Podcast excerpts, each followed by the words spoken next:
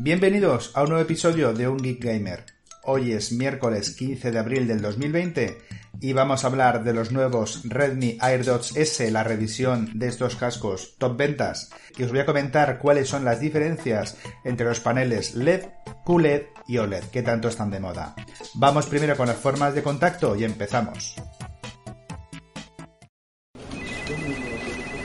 ¿Te gustaría contactar con el podcast? Puedes enviarnos un mail a la dirección ungeekgamer.gmail.com o dejarnos un tweet en arroba ungeekgamer. También nos puedes encontrar en ebooks, Spotify y Google Podcast. ¡Nos leemos! Como decíamos en la introducción, vamos a hablar primero de los nuevos Redmi AirDots S, una revisión muy ligera de los famosos Redmi AirDots. En cuanto a tamaño y peso, repiten 26,65 x 16 x 21 41 gramos y lo que es la cajita 62 x 40 x 27. Una autonomía de 4 horas por carga y 12 horas por caja.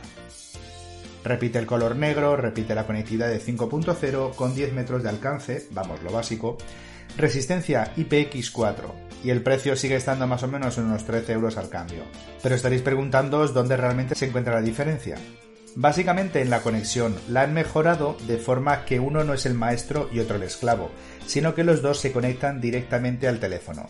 Si se usa uno, sonido mono, si se utilizan los dos, sonido estéreo. Incluyen una característica de baja latencia que se activa pulsando tres veces el botón del auricular.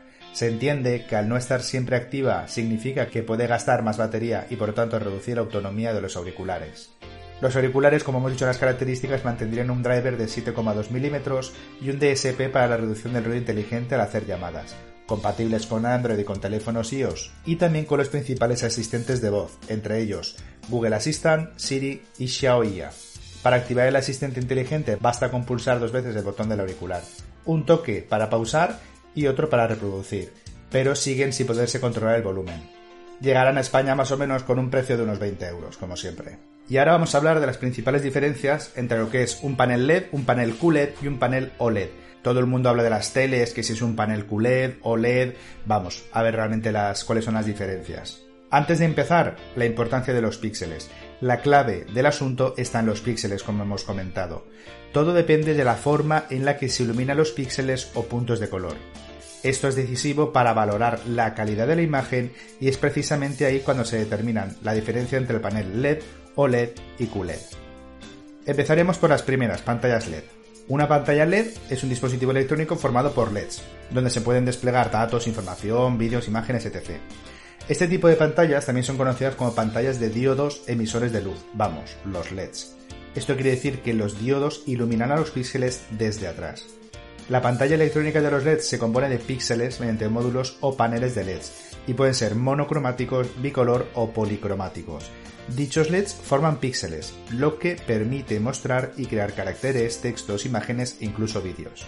Por lo general esta tecnología se utiliza para displays con indicaciones, carteles publicitarios y de alta resolución, letreros para conciertos, proyectos arquitectónicos, teatros y más. Pasaremos al segundo tipo, pantalla OLED, en un sentido estricto, es un diodo orgánico de emisión de luz. Este tipo de diodo se basa en una capa electroluminiscente, fenómeno óptico por el cual un material emite luz en respuesta a una corriente eléctrica que fluye a través de él. Es decir, la capa electroluminiscente está formada por una película de componentes orgánicos que reaccionan a una estimulación eléctrica, generando y emitiendo luz por sí solos. Estos diodos produce luz propia y eso permite que se pueda controlar el brillo píxel por píxel, ahorrar capas y conseguir pantallas de grosores mínimos. La visión es casi perfecta desde cualquier ángulo. Tienen un potencial mayor que las pantallas LED para mostrar excelentes colores, aunque a veces puedan originar un tono un poco natural. Aunque a veces puedan originar un tono poco natural. Para terminar, las pantallas QLED. OLED y QLED son bastante similares en el sentido que forman una pantalla LED aunque la composición interna es diferente. Estas pantallas QLED funcionan con puntos cuánticos iluminados por un LED brillante que está tras ellos, parecido al LED, ¿vale? Recordar que el LED eran como si dijéramos unos puntitos que iluminaban los LEDs desde atrás. QLED significa diodo emisor de luz cuántico. Quiere decir que una televisión QLED es como una LED normal, como hemos dicho antes, salvo que utiliza nanopartículas llamados puntos cuánticos para el brillo y el color. Entonces, ¿qué diferencia entre los LEDs y las QLEDs? La diferencia es la activación de los píxeles en los paneles QLED. Aquí se hace de manera más precisa mediante puntos cuánticos.